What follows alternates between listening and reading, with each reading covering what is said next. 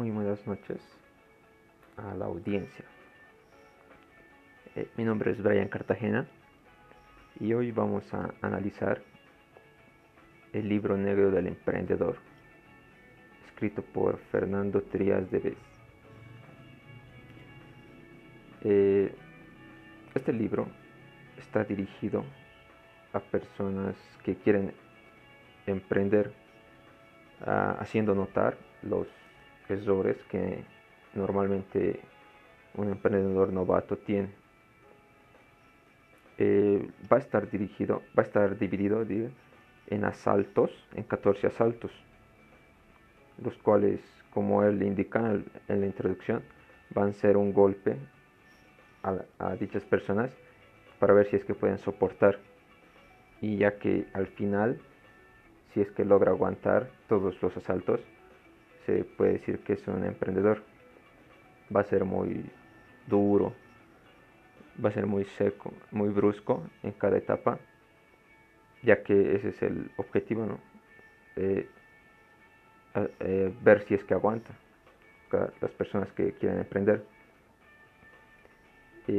no está dirigido como no está escrito como otros libros que te indican cuáles son lo, que debes hacer, cuándo debes hacer, con quién debes asociarte. Eh, es más eh, los lados malos que hacen notar, pues para eso, ¿no? Para ver si es que uno desiste o sigue adelante. Empezamos con la primera parte, emprendedor o probador de fortuna. Eh, en esta parte hace notar que abrir un negocio no lo convierte a uno en emprendedor. Abrir un negocio puede ser simplemente tomar dinero y alquilar una tienda, montar cualquier negocio. Eso no va a ser un emprendedor. Simplemente es alguien que ha invertido su dinero y que posiblemente le vaya bien o posiblemente no ser un emprendedor va más allá, no está ni siquiera dirigido a la idea que tiene. En algunos casos puede funcionar, en algunos otros casos no. De ahí el probador de fortuna. Eh, un emprendedor, ser un emprendedor es un estilo de vida, lo que conlleva a de los lados buenos, del lado bueno sería que es ser propio jefe de cada uno, tomar las vacaciones en los días que uno lo crea. Pero también tiene, así como tiene todos los lados buenos, también tiene los lados malos, los cuales en este caso serían que trabaja las 24 horas, las 52 semanas al año, sin descanso, ya que todas las ideas lo atormentan hasta llegando a su cama y levantándose. Eh, emprendedores o bomberos. Hay un sector en el libro en el que se le hace una pregunta a un bombero que es ¿por qué ha elegido ser bombero? Y él responde, eh, un bombero no desea nada más en la vida que ser bombero. Esto indica que él no lo hace por el dinero, porque pueden haber otros, otros trabajos en los que él le paguen más. Lo hace por, por sentir eh, la adrenalina que el trabajo le produce. Es la satisfacción incluso de tal vez de ayudar a personas que lo requieran salvoconducto para viajar por Businesslandia. Eh, un emprendedor abraza la incertidumbre. Eh, no se deja atormentar por el, por el miedo de qué es lo que va a pasar mañana.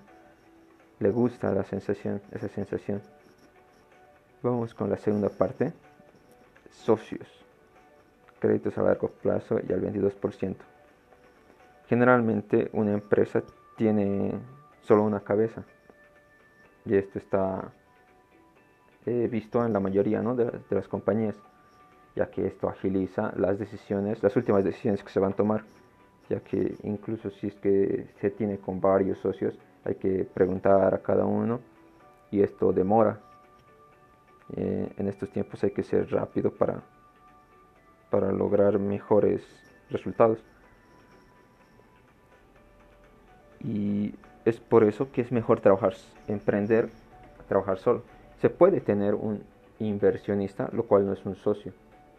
Un socio es aquel que trabaja contigo, que sufre lo que tú sufres y para llevar el negocio adelante. Pero es si se quiere, si es que no se tiene el dinero suficiente, se puede contar con un inversionista o el banco. La tercera opción es la que, o incluso la familia. Hay otra opción que es la de entrar en un sector, o sea, invertir en un sector, emprender en un sector en el que a uno le apasione, ya que así no lo verá como un trabajo, sino como un, ir a un pasatiempo que a él le gusta y así puede amortiguar un poco este tipo de golpe. Pero si después de no decidir trabajar solo y aún así crear un socio, lo es mejor eh, encontrar, encontrarse con alguien que comparta los mismos principios y valores que uno mismo, para que así no haya un choque de, de personalidades. También es bueno que no el socio no sea de las mismas características de uno, sino que sea su complemento, para que así ambos tengan diferentes puntos de vista eh, en algo que están logrando, en algo en lo que quieran invertir. Y por ejemplo, alguien introvertido con alguien extrovertido, así teniendo diferentes puntos de vista, pueden lograr un mejor resultado. Eh, pasamos a la tercera parte sobre esa gran idea que dijo que usted tenía.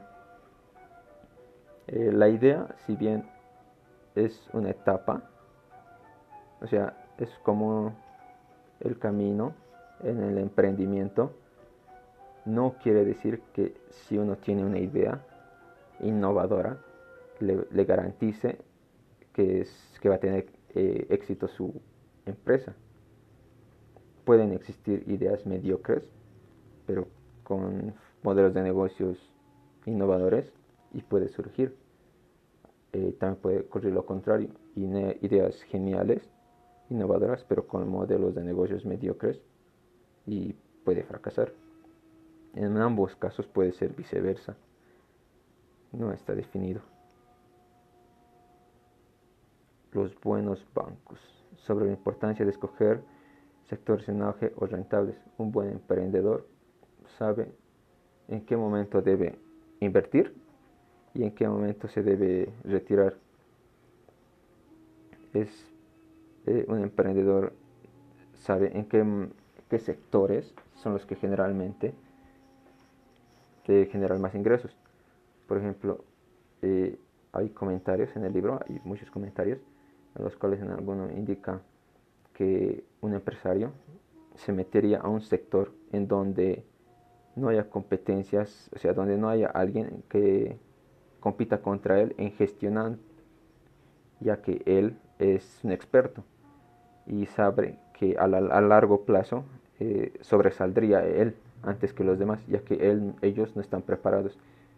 Él sí está capacitado de forma para gestionar una empresa, mientras que los demás eh, solo tienen preparación técnica. Cuarta parte, no tener NIF en la cama del matrimonio. Cuando uno emprende, al igual que ya lo he dicho antes, es un estilo de vida que lo lleva siempre a la casa.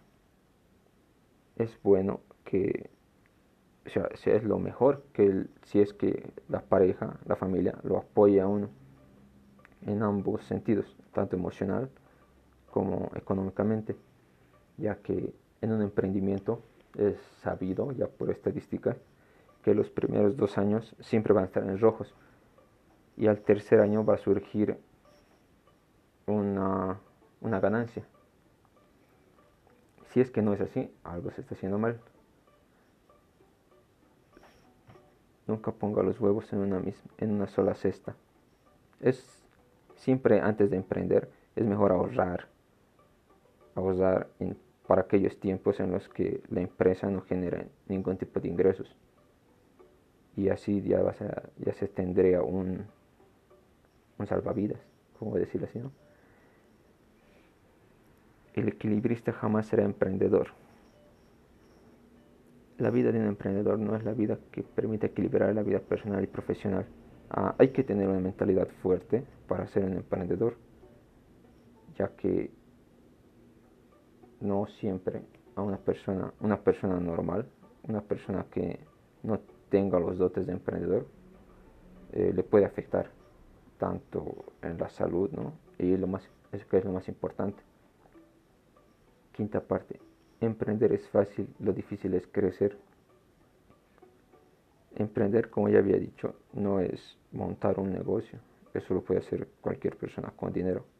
Y asimismo, como lo ha emprendido, puede perderlo. Lo más difícil para un emprendedor es lograr que surja en el mercado. Pero si es lo que le apasiona y tiene constancia y sabe de lo que está haciendo, puede lograrlo.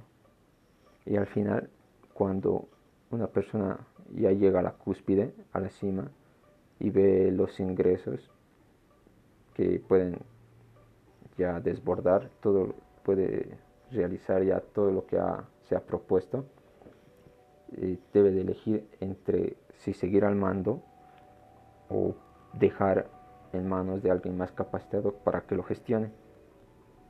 Eh, lo cual sería un empresario. Y un emprendedor y un, empresario son personas diferentes.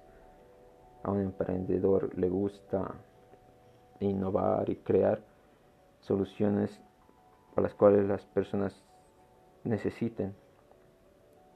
Y en cambio un empresario gestiona una empresa y la mantiene solvente. Y bueno, eso es todo el libro.